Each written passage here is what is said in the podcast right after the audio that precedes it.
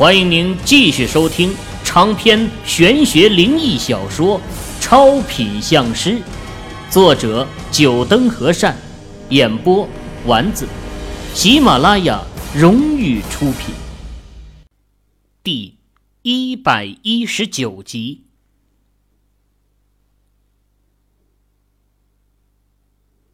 你们可要知道，上天应下的不只是可以让你们去报仇。等你们回到地府后，还要受残害无辜之罪行。秦羽目光转向杨采儿四女，提醒道：“只要能报仇，受刑我们也愿意。”秦羽知道劝不了杨采儿四女，只得继续开口念道：“凌霄已诺，四女应下，此次阴气结成，急急如意令。”结。秦羽双手结着一个复杂的手印，手印结成之时，火盆中的火光再次熊熊燃烧起来，最后轰的一声，一下子给熄灭了。好了，你们现在可以不用附身就能离开这别墅了，而且不用惧怕阳光，可以直接去找那男的报仇了。不过我提醒你们，你们的目标。只能是那男人，不可祸及他的家人，不然会当场灰飞烟灭。多谢你的帮助，我们四姐妹铭记在心，只能来世再报答你了。杨采儿四女朝着秦羽深深的鞠了一躬，紧接着，四女化作四团流光，咻的一下消失在别墅门口。老三。这是怎么回事？这四个女鬼是去去找害他们的人报仇去了。秦宇看到二哥、老四、王二，还有他那亲戚，四人疑惑的神情，解释道：“杨采儿四女和上天签下契约，他们可以离开这别墅去找那男人报仇，但是同样的，他们也要到地府。”去承受杀害无辜之人的罪孽，受那地府酷刑。那、那、那他们还回来吗？王二的亲戚开口问道：“这一点呢，才是他最关心的。只要这四位女鬼不回来，他这别墅就可以重新卖个好价钱了。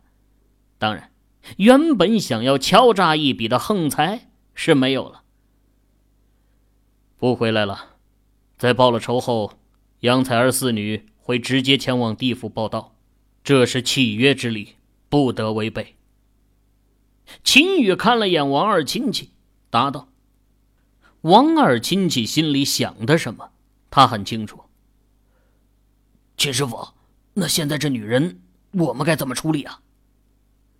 王二看着大厅的棺木，皱了下眉。这女人是他亲戚找来的。虽说是从事小姐行业的，但人失踪了，肯定还是会有人报警的。这警察只要一调查电话记录，就可以查得到。而他们也不好和警察解释这女人的死因。我给人打个电话，他应该可以处理这事情。秦宇掏出手机，拨出去了一个号码。喂，邱处长吗？啊，我是秦宇。有件事情想要请你帮忙，是这样的。秦宇啊，正是给邱云邱处长打电话。邱云是国家特殊部门的人，对于鬼魂之事，自然也应该知道一些。这件事情交给他处理是最好的。感谢邱处长了。那我一会儿等您的同事来，将那录像带还有事情的经过写在纸上，全部交给他。挂掉邱云的电话，秦宇的眼神中闪烁着莫名的色彩。邱云的态度很好，很热情，对于秦宇说的事情一口给揽下了。秦宇心里明白，这邱云还是没有打消想要把他拉进他那特殊部门的想法。只可惜秦宇自己是铁了心不会去加入国家部门的，邱云这想法是不可能实现了。唉，就当是欠他一个人情吧，以后有机会还掉就是了。秦宇暗自想到：“秦师傅怎么样了？”等秦宇打完电话，王二亲戚是眼巴巴的望着秦宇。这女人是他找来的，要是警察找上门来，第一个就是找他。没事了，我把事情的经过和我一位朋友说了，他一会儿会让人过来处理的。你只要把录像带拿出来就可以了。秦宇没有提秋云的身份，这种国家特殊部门。还是不要让他们知道的好。秦宇的话让王二亲戚松了一口气，录像带倒是就在他的身上，把录像带交给秦宇。秦宇拿着录像带，又找来一张纸，把事情的经过写了一下。不过他把事情的后半截给改了一下，只说这女鬼被他消灭了，并没有提及女鬼前去报仇的事情。不提这事情啊，是因为虽说那男的该死，女鬼报仇是天经地义，但从国家法律上来讲，除了法律，没有人能剥夺其他人的生命。秦宇的行为就属于帮凶了。至于最后秋云发现那男的死了后，心里会有什么想法，那秦宇就不知道了。但这种事情也就是心照不宣而已。秋云能自己猜到是一回事秦宇自己承认，那又是另外一回事了。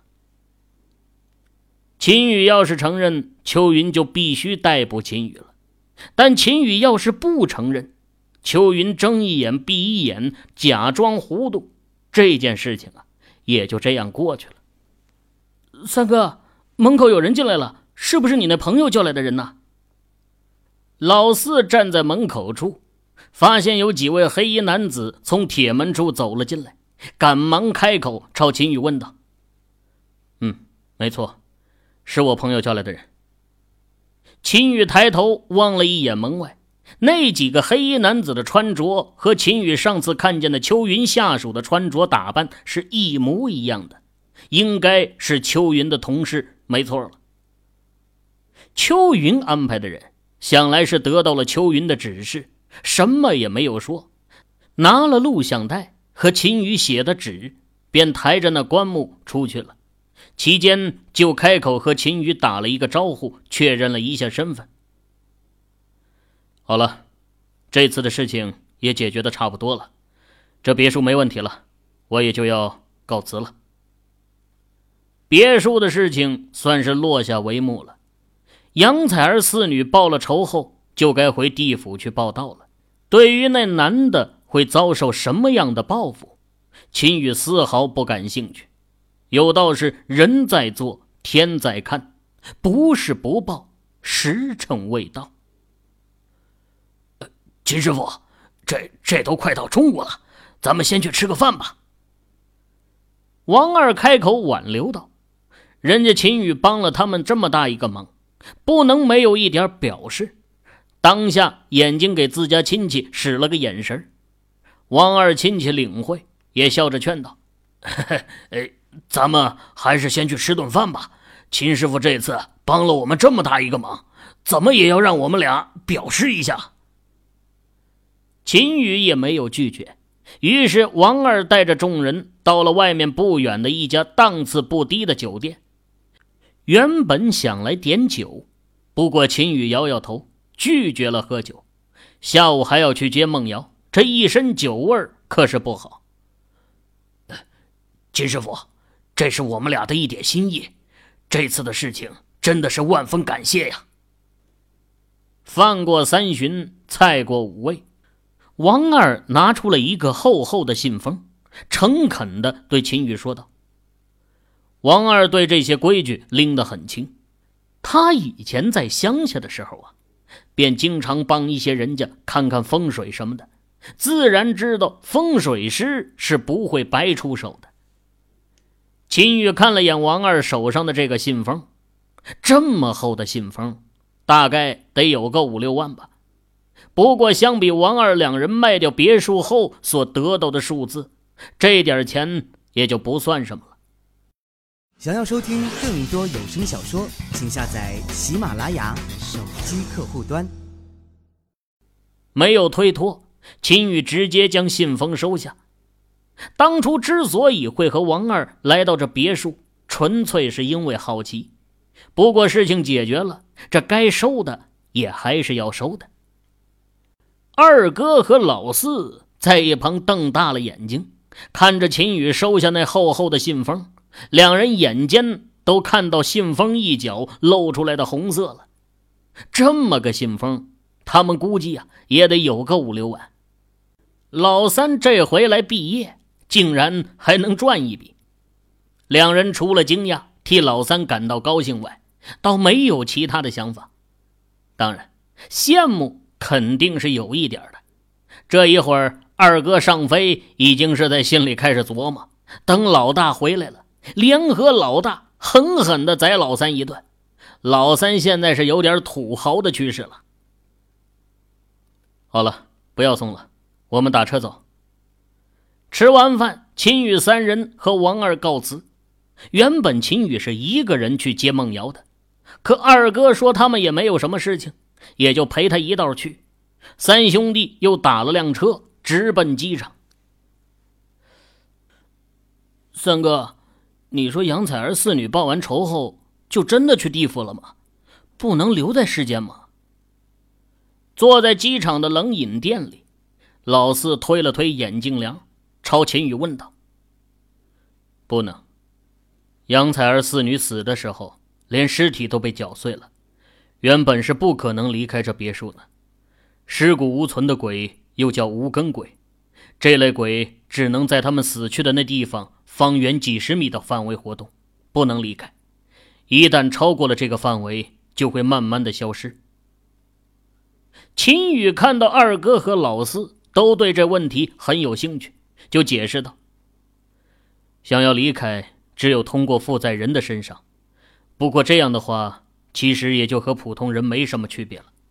在外面，他们也不敢变成鬼身，一旦变成鬼身，就会消散。”先前在地下室的时候，杨采儿和我谈判，就是想要让他们四姐妹附身在你们四人的身上，然后再去找那男的报仇。一个普通人的力量可能不够，但四个人的话，报仇也许就有可能了。很简单的道理，如果秦羽是一个人，可能打不过对方，但是要是四个人一拥而上，就能把对方干倒了。这就是杨采儿四姐妹原来的主意。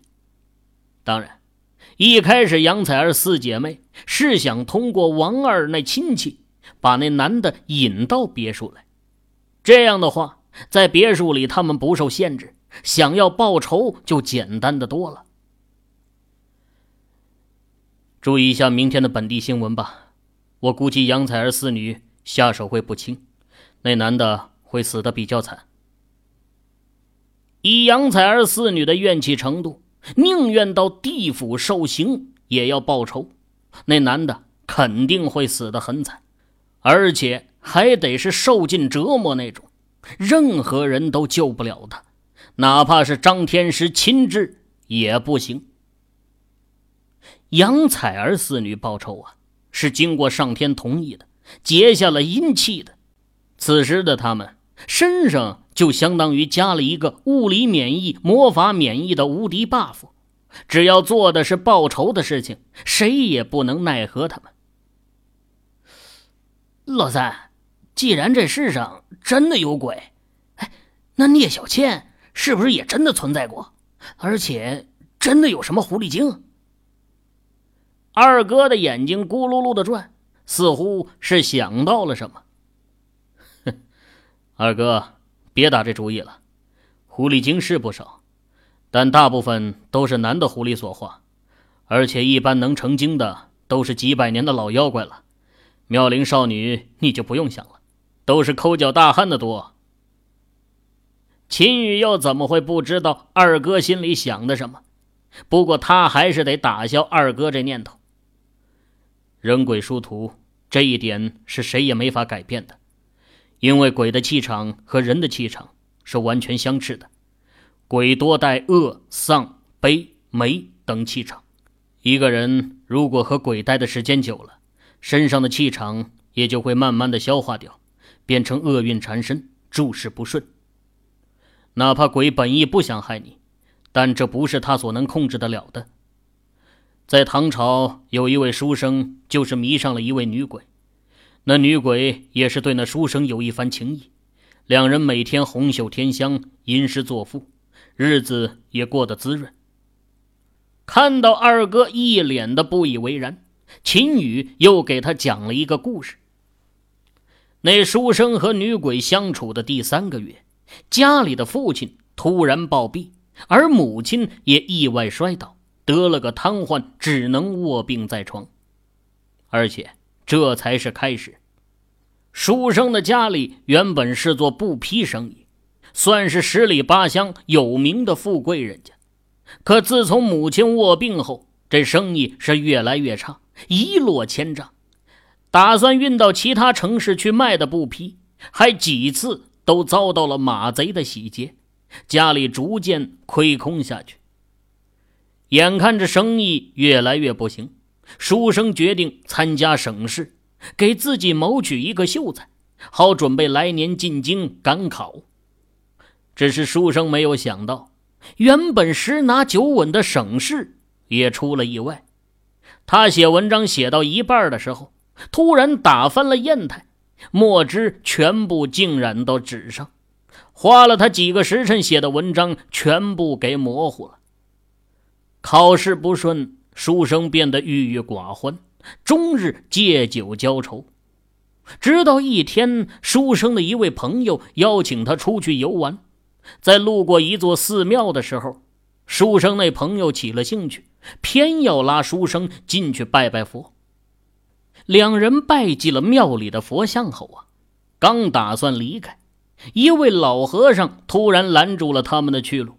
并且直言，书生最近诸事不顺，是因为家里藏有鬼怪，他愿意陪同书生回去降服那鬼怪。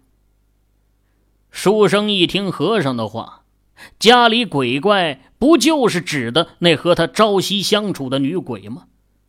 不过对方一直都不曾想害过自己啊，怎么会和最近的事情扯上关系呢？当下。书生把女鬼的事情告诉了老和尚，老和尚一叹，告诉他：“别以为那鬼没有害你的心就没有问题了，鬼乃隐晦之物，天生带着那些厄运，和女鬼待的久了，自身的气场也就会衰败。这就和我虽不杀伯仁，但伯仁却因我而死是一个道理。”最后，老和尚给书生支了一个招：如果想要转运，只有将那女鬼给收住，然后封在坛子中，埋在门槛下面，这就叫踏厄。因为鬼代表着厄运，把鬼踩在脚底下，就相当于是把厄运给踩住。时间久了，书生身上的气场才会恢复正常。只是这样一来，那鬼……就永远只能被困在这门槛底下，没法投胎转世。书生得了老和尚赠送的法坛，回到家后却怎么也不忍心把女鬼收入坛中。那女鬼看到书生的情绪不对呀，几次询问，书生终于瞒不住，只得把老和尚对他说的话全部告诉了女鬼。女鬼听后。沉默了许久，默默的走开。第二天，书生发现女鬼不见了。一开始啊，他没放在心上，因为女鬼以前也有消失几天不见的时候。不过，等过了一个礼拜，那女鬼仍然没有出现。书生感觉到有些不对劲儿了。他拿出藏在床底的那个老和尚给他的法坛，一看之下，愣住了。法坛的口被印泥给封住了，上面出现了一个图案。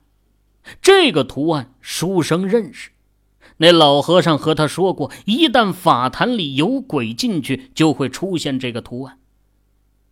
书生抱着这个坛子大哭啊，他知道女鬼为了他转运，自己钻进了法坛内，宁愿独自承受被勇士镇压的痛苦。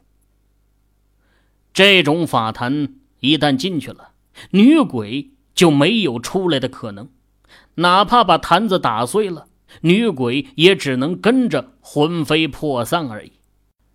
书生抱着坛子，做出了一个决定，他把家里的财产都过继给了堂兄，叫堂兄替他照顾母亲，而书生自己则抱着封着女鬼的坛子前往了寺庙。找到那老和尚，请老和尚给他剃度，他要出家为僧。书生之所以要为僧啊，就是因为他要度化女鬼，无论如何都要让这女鬼能从法坛出来，去往地府投胎转世。到底最后有没有成功度化那女鬼，我就不知道了。不过这书生在佛教很有名。成为了一代高僧，因为他的事迹，更多人尊称他为渡鬼大师。秦宇讲完了这个故事，二哥和老四都陷入了一阵沉默，其中有为那女鬼的遭遇而悲戚，也有因为那书生的不负女鬼而感到钦佩。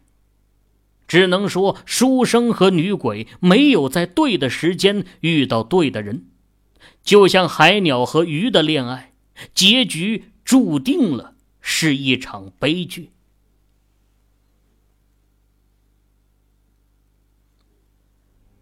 各位听友，您刚才收听到的是喜马拉雅荣誉出品的长篇玄学灵异小说《超品相师》，作者。九灯和善，演播丸子，更多精彩有声书尽在喜马拉雅。